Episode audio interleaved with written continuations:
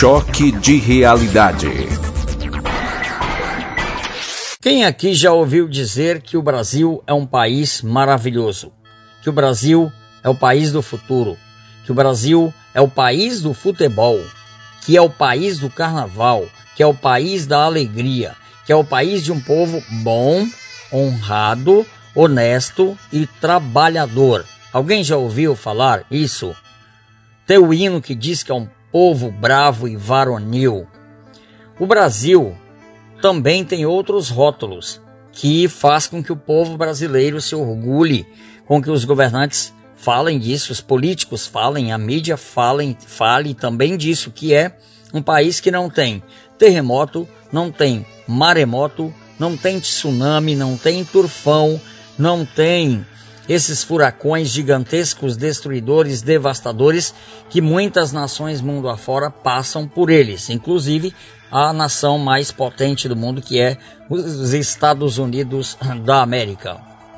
Também o Japão, uma ilha na Ásia Pacífico, uma das economias mais consolidadas do mundo, uma educação exemplar e vários outros modelos mundiais vêm do Japão, vêm da nação japonesa que fica num espaço geográfico altamente comprometido com intempéries naturais como furacões e outros e outros que eu acabei de falar aqui. Inclusive os edifícios da maior cidade do mundo, cidade de Tóquio, uma das maiores, se eu não me engano, a segunda a maior do mundo, são construídos, preparados para suportar furacões, para suportar esses abalos naturais. O Brasil não tem nada disso e é um orgulho para nós e é um orgulho para os brasileiros. Ainda tem outro orgulho: o Brasil é um país belo, de praias incríveis, magníficas, de cenários naturais encantadores.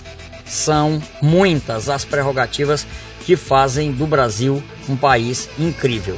Mas agora, na pandemia mundial do coronavírus, nós vamos perceber o seguinte: veja as notícias nos portais de notícia da internet, veja na televisão, nas rádios, em, no que você quiser ouvir, ver, apreciar notícias e perceba o seguinte: as nações mundo afora estão politicamente silenciosas.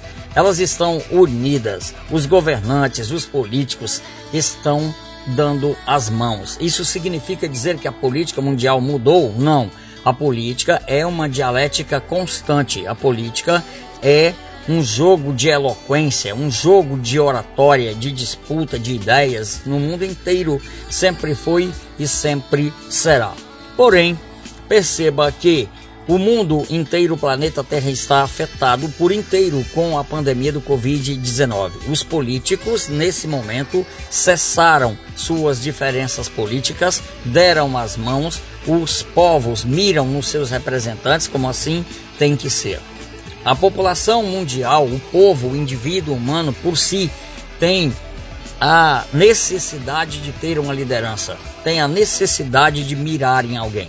E os regimes democráticos escolhem pessoas que as nações as qualificam como competentes, como capacitada para gerenciar os seus destinos, para cuidar do todo. Assim estão fazendo as outras nações. Os líderes mundiais, quando chega época de guerra, de crise, de doença, tendem a subir as suas popularidades. Por quê? Porque todos eles se acalmam politicamente, deixam de se degladiar na imprensa, deixam de é, cuidar de questões partidárias e começam a se organizar, se unir para serem homogêneos diante de fenômenos que não se consegue resolver individualmente, por isso precisa da força do coletivo. É assim que tem sido feito em todos os países do mundo. Se você não observou isso, observe a partir de hoje como as democracias mundiais ou até mesmo as ditaduras mundiais estão focadas em se acalmarem, em orarem, em se organizarem para juntos saírem, sobreviverem o maior evento do mundo que foi a pandemia do Covid-19. Maior que as guerras anteriores, maior que tudo que a história já registrou até agora. Mas e o povo bom, honesto, bravio, trabalhador brasileiro também se porta da mesma maneira? Esta é a grande preocupação. Os políticos são do povo. Os políticos que hoje não estão no povo foram do povo. Tanto é que no regime democrático, por esse povo foram escolhidos para lhes representar. E os nossos políticos estão assim? Só que não. Como digo eu sempre.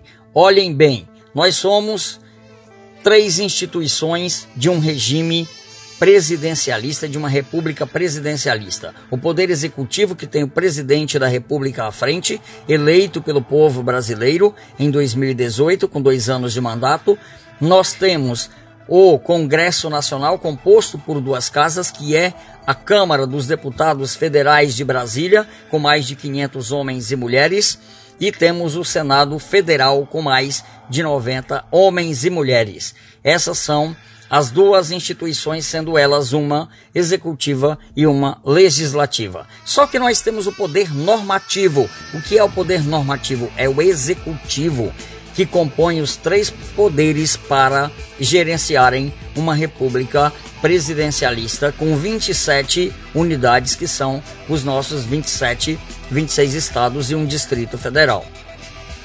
Esses homens e mulheres, nesse momento, estão em pé de guerra, estão brigando, estão se degladiando.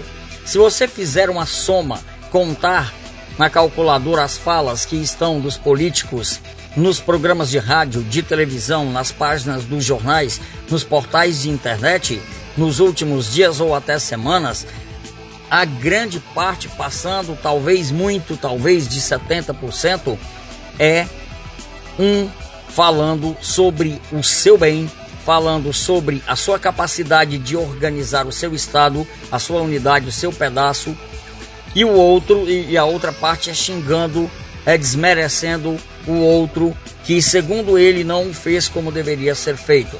Isso, inclusive, está afetando as três unidades de poder. De um presidente da República que se relaciona super mal com as outras duas casas que é o Congresso Nacional e que é o Supremo Tribunal Federal, o chamado STF, composto por 11 juízes, que é o poder legislativo protetor da Constituição brasileira.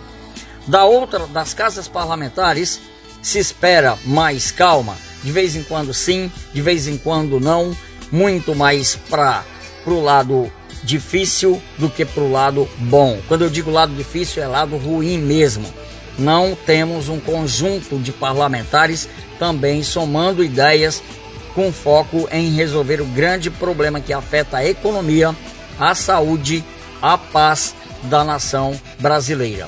E a justiça, a justiça também não. Percebe-se uma rusga, percebe-se um clima de infantilidade com todo respeito às crianças no que tange o comportamento dos juízes que defendem a Constituição brasileira, que são os do Supremo Tribunal Federal.